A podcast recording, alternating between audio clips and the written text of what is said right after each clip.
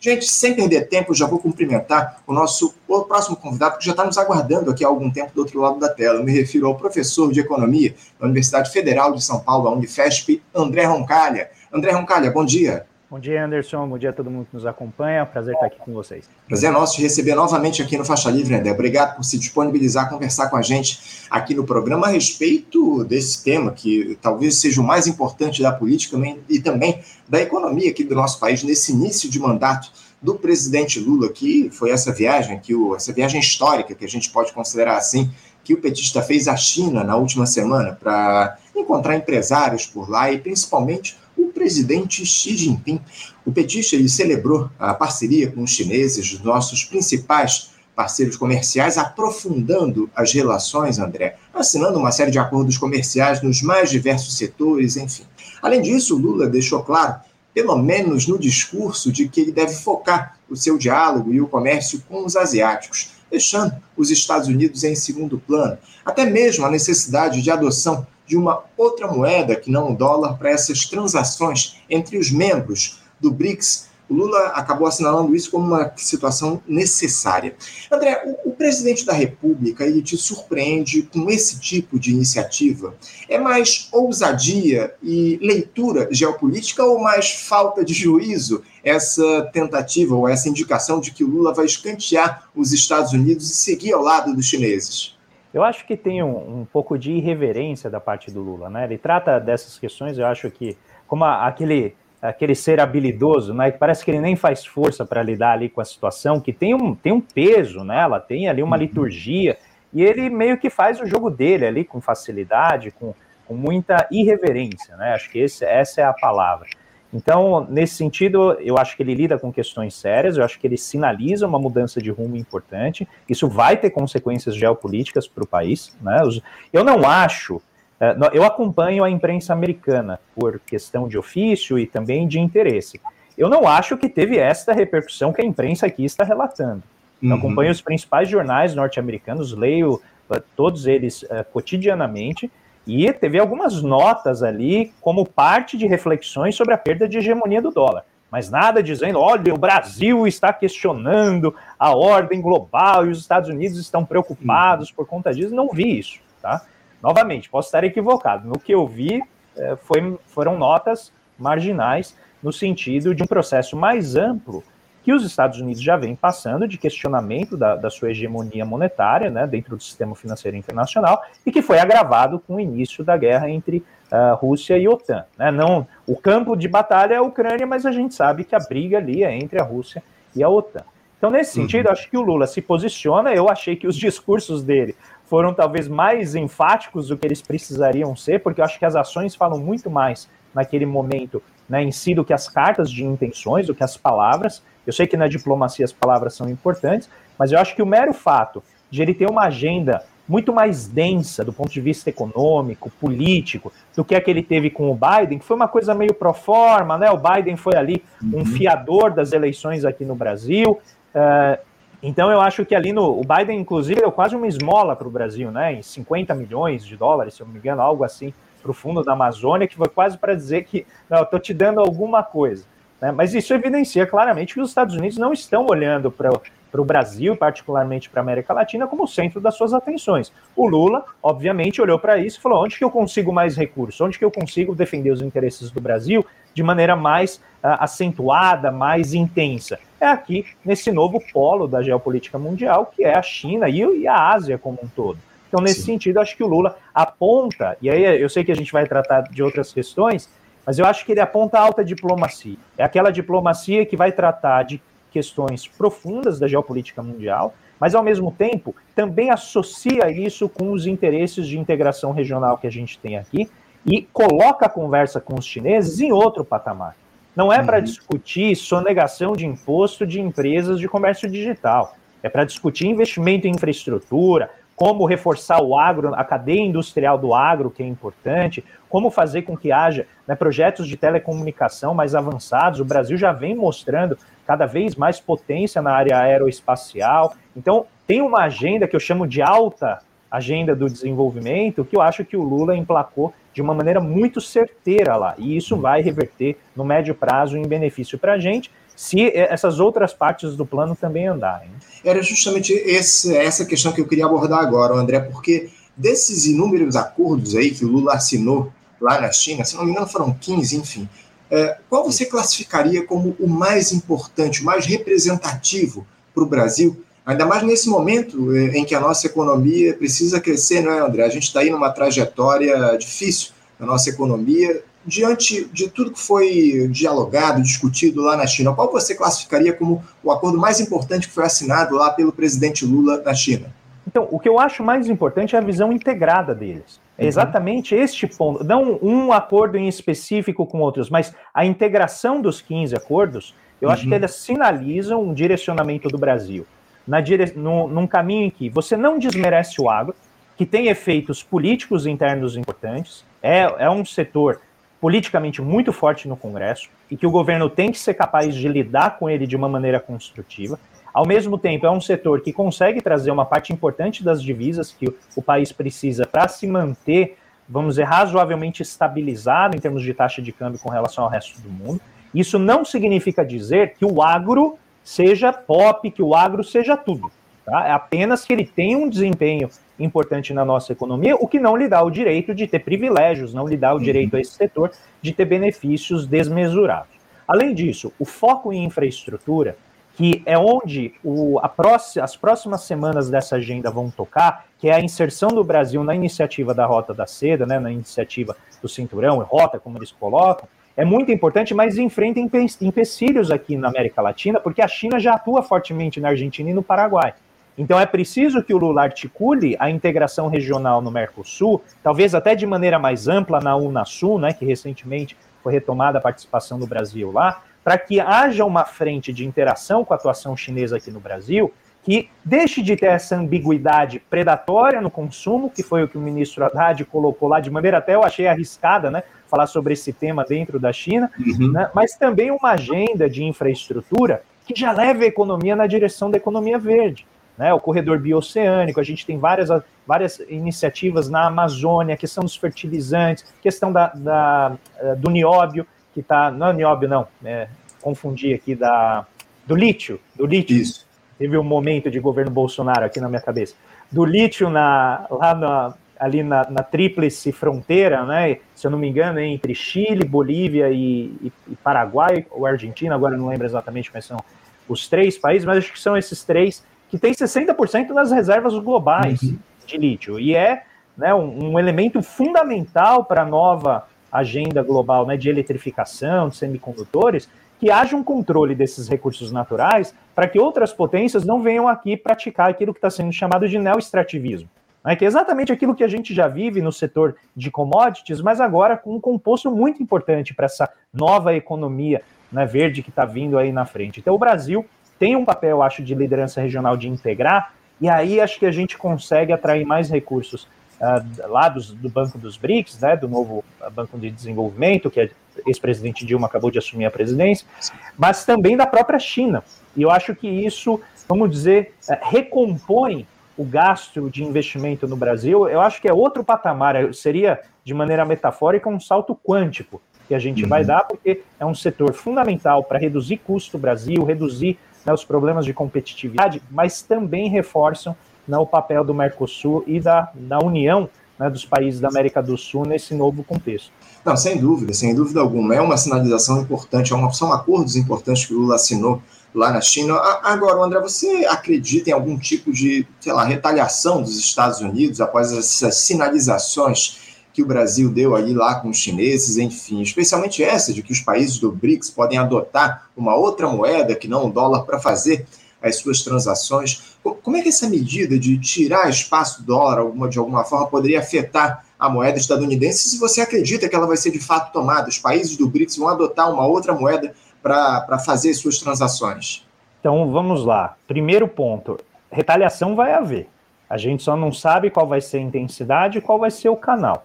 Mas eu não uhum. acho que os Estados Unidos vão deixar isso barato. Pode vir na forma de uma negociação mais dura em acordos comerciais, pode vir né, em outros contratos de compartilhamento de tecnologia. A gente usa bases americanas para lançar satélite. A gente acabou de lançar um nanosatélite, né, feito por uma, uma empresa brasileira, uh, mas a gente usou uma plataforma americana. Então, o que o, por isso que eu falei que talvez o tom do discurso do Lula tenha sido muito forte, né, desnecessariamente, porque o mero ato de estar lá, de ter uma agenda densa, já sinaliza essa, essa independência, autonomia da política uhum. externa brasileira. E a gente sabe que os Estados Unidos se preocupam muito com palavras, né, eles dão muito peso para essa sinalização retórica, porque isso, obviamente, é, a gente não pode negar, é um sinal de intenção. Então, os Estados Unidos vão retaliar. A, a, questão é saber se ela vai vir concentrada explicitamente numa agenda militar, duvido que isso vai acontecer, mas eu acho que deve vir por meio de, de pressão na área de comércio. Tá? Eles devem endurecer aqui a negociação, eventualmente pressionar o Brasil a usar menos tecnologia chinesa, principalmente na área de telecomunicações, né? dado que o Brasil já tem contratos é, muito avançados e, e abrangentes com os Estados Unidos nessa área. Lembra, pouco tempo a gente viu o governo Bolsonaro trazendo Elon Musk, né, para discutir uhum. na mesa, para discutir, né, a, o uso da Starlink. Então, existe aqui uma é uma seara, eu acho que bem delicada. Uhum. O que eu uhum. acho que talvez os Estados Unidos é, tenham menos preocupação é se essa moeda efetivamente vai questionar a legitimidade do dólar. E eu explico por quê. A China hoje ela tem 15% do comércio global. 15%, tá? Isso que representa o comércio exterior chinês. Só que o yuan, o renminbi, depende de como você queira chamar, ele representa só 4,5% das operações de comércio. Isso, isso que dobrou desde o início da guerra da Ucrânia por conta exatamente do deslocamento de vários países na direção né, desse sistema de pagamentos internacional chinês, o CIPS, né, que eles criaram também para não ter que usar o SWIFT, que é o sistema de bancos americanos e britânicos, que basicamente é onde você tem que ir se você quiser fazer comércio internacional, participar do mercado internacional né, de ativos financeiros, você tem que ir por meio desse sistema. Os chineses e os russos criaram um sistema à parte, a Rússia dificilmente vai conseguir tocar dela, deve aderir ao sistema chinês.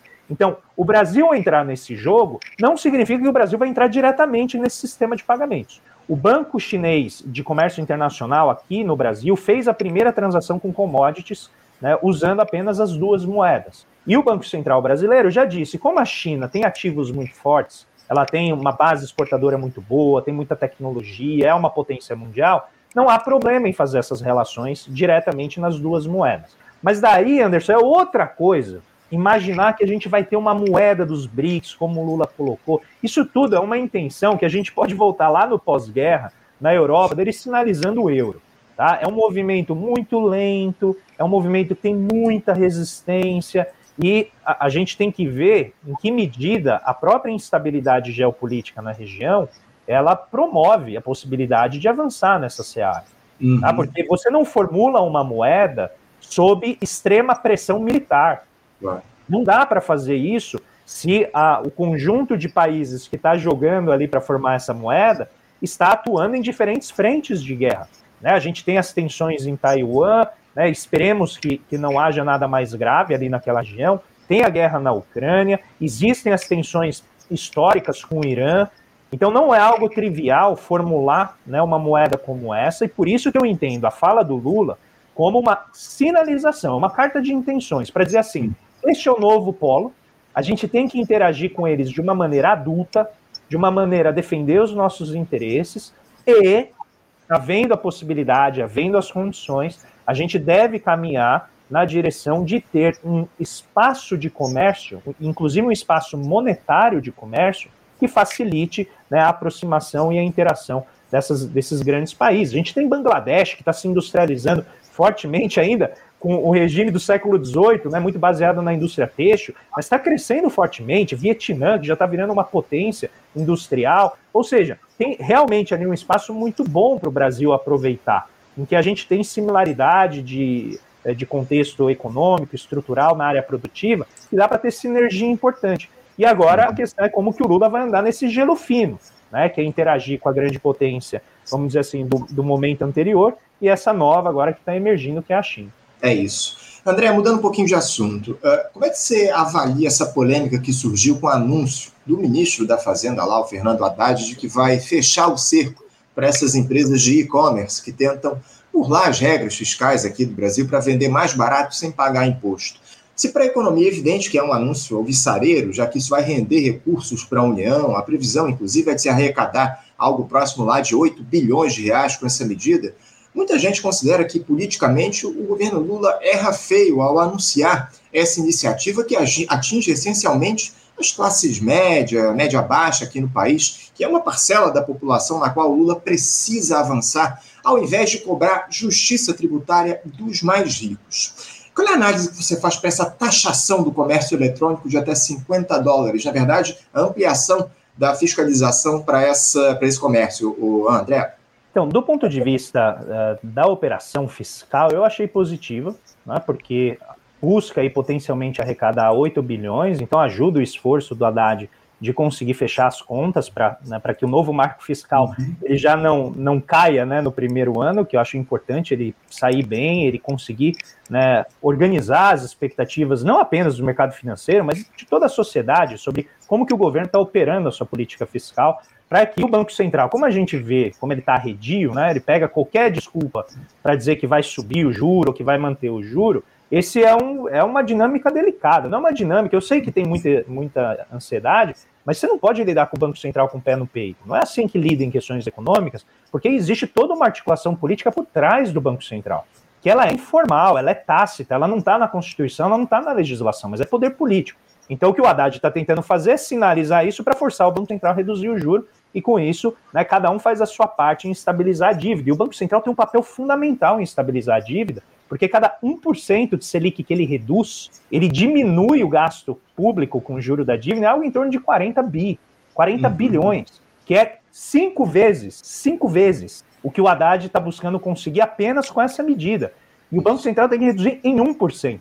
E quando Sim. a gente olha os dados da economia, a gente sinaliza que o Banco Central já pode reduzir algo em torno de 3 pontos percentuais, gradativamente, sem dar cavalo de pau em transatlântico, nada disso. Então a gente está falando de uma potencial economia de 120 bilhões, que pode facilitar muito o trabalho do Haddad em estabilizar a parte fiscal e, com isso, abrir mais espaço para gasto. Novamente, eu sei que as pessoas ficam ansiosas com isso, acho que não tem que fazer, mas a economia política, da maneira como ela está colocada, é essa. Essa decisão que o Haddad tomou, novamente, entra naquele universo na casca de nós, né, Anderson? Então, é uma uhum. pequena coisa, mas que tem muitas camadas aqui que sinalizam, na minha visão, gargalos do governo, ao mesmo tempo que tem outros desafios. É? Então, no caminho de atender esse desafio, existe esse gargalo. Qual que é? A comunicação. Então, é um governo, na minha visão, sitiado, é um governo que começa com muitas frentes de ataque, passou por um golpe terrorista, tentativa de golpe de Estado em 8 de janeiro, tem muitos ministros de diferentes partidos, então é todo mundo querendo mostrar serviço, todo mundo querendo mostrar iniciativa, o que dificulta a coordenação, seja pelas pressões de obstruções, seja pela diversidade, vamos dizer, de colorações partidárias que tem ali dentro. Então, isso já é um desafio em si. O outro desafio, que eu considero ser mais, uh, vamos dizer assim, eu acho que ele é mais premente, que é a tecnologia de comunicação que o governo está usando. Na minha visão, o governo adota uma tecnologia analógica de comunicação, que se comunica com a população por meio da grande imprensa, por meio de grandes jornais, por meio de grandes canais de televisão. E a comunicação política hoje, ela é descentralizada, ela é feita em redes, uhum. em plataformas digitais. Então, se o governo não atualizar o modelo tecnológico de comunicação para rapidez e reatividade das redes, ele vai gradativamente perder popularidade por o que a gente chama no tênis né, de erros não forçados. Sim. Essa decisão do Haddad não teria nada para gerar o transtorno que gerou. E eu vou dar um exemplo. O Biden, nos Estados Unidos, ele criou este imposto. Não havia este imposto. Ele criou este imposto. Anderson, quantas manchetes você viu sobre isso? Nenhuma.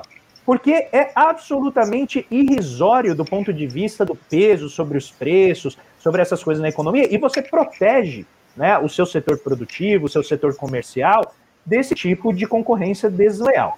Uhum. Dito isso, vamos aos efeitos. O pobre vai perder com essa medida, isso não é verdade. Pesquisa que saiu hoje no valor, é, é, no valor econômico deixa muito claro que quem usa mais esse serviço são os ricos e a classe média.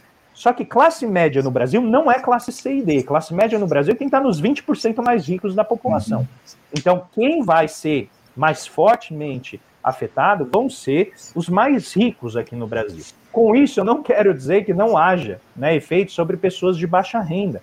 Mas quando a gente olha o orçamento familiar do Brasil, as pessoas de baixa renda, a gente está pegando ali até mais ou menos né, o 40%, 50% da população, 40, 85% de tudo que essas famílias gastam vai com moradia, alimentação, saúde e educação. Uhum. Isso que tem SUS e isso que tem sistema público de saúde, de educação. Imagina se não tivesse.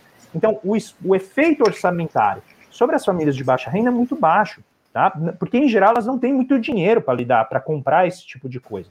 Agora, é óbvio, e aqui eu volto à questão da comunicação, que como o governo não fez essa frente mostrando, olha, eu estou aumentando isso aqui, é, essa é uma frente de regularização fiscal, não estou criando imposto, ao contrário, eu estou apenas impedindo que o seu emprego, que trabalha no varejo, o seu emprego, que eventualmente trabalha numa indústria que sofre concorrência dessa empresa, que você não vai perder o seu emprego. Porque é uma concorrência que ela não é justa. Ela é feita em cima de outra base, ela é feita em cima de sonegação, em cima de fraude, e o governo subsidiar, ou seja, tirar dinheiro do orçamento, 8 bilhões do orçamento, e transferir para empresas estrangeiras, isso não é política de desenvolvimento. Política de desenvolvimento é Bolsa Família, turbinado, é o gasto em saúde e educação que está sendo recomposto, é o Minha Casa Minha Vida que está voltando, é fazer o reajuste da faixa de isenção do salário mínimo, é trazer o meia luz para todos de volta, é fazer na recomposição da merenda escolar. Tudo isso vai é, despressionar, despressurizar o orçamento familiar, vai ampliar a base material das famílias. Só que se o governo não oferece essa visão integrada, um elemento que, na minha visão, eu escrevi isso na minha coluna da Folha, é, uhum. era algo para passar batido, se torna né, uma grande tempestade que requer ali um, uma, uma, canalização de esforço da parte do governo que eu, me pareceu descomunal. E mais, né, como você colocou, gera efeitos dramáticos em termos de popularidade e questionamento. Sem dúvida. André, eu ainda tinha uma série de temas aqui para tratar com você, mas a gente está com o tempo apertadíssimo. Você tem um compromisso daqui a pouquinho, eu ainda tenho mais uma entrevista aqui no programa. Eu quero, acima de tudo, te agradecer por você conversar com a gente aqui no Faixa Livre nessa segunda-feira. Te desejar uma ótima semana de trabalho, te dar um abraço, mandar um abraço aqui da nossa equipe. Muito obrigado, Anderson. Um abraço para você também, para todo mundo. Uma boa semana para todo mundo também que está nos acompanhando. Fiquem bem, até a próxima. Obrigado, André. Até a próxima. Conversamos aqui com André Roncalli. André Roncalli que é economista e também professor de economia na Universidade Federal de São Paulo, a Unifesp, falou um pouco a respeito dessa visita, das consequências para a economia do nosso país, dessa visita do presidente Lula lá na China nessa essa última semana. Enfim, um importante papo com o André aqui no nosso programa.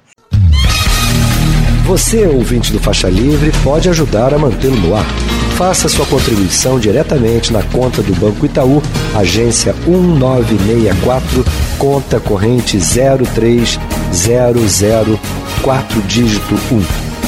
Essa conta encontra-se em nome da Associação de Funcionários do BNDES, a AFBNDES, uma das nossas entidades patrocinadoras, mas seus recursos são destinados exclusivamente para o financiamento do nosso programa. Você pode fazer a sua doação de qualquer valor utilizando também a nossa chave Pix, que é ouvinte@programafaixalivre.com.br. Sua contribuição é fundamental para a manutenção desta trincheira radiofônica no ar.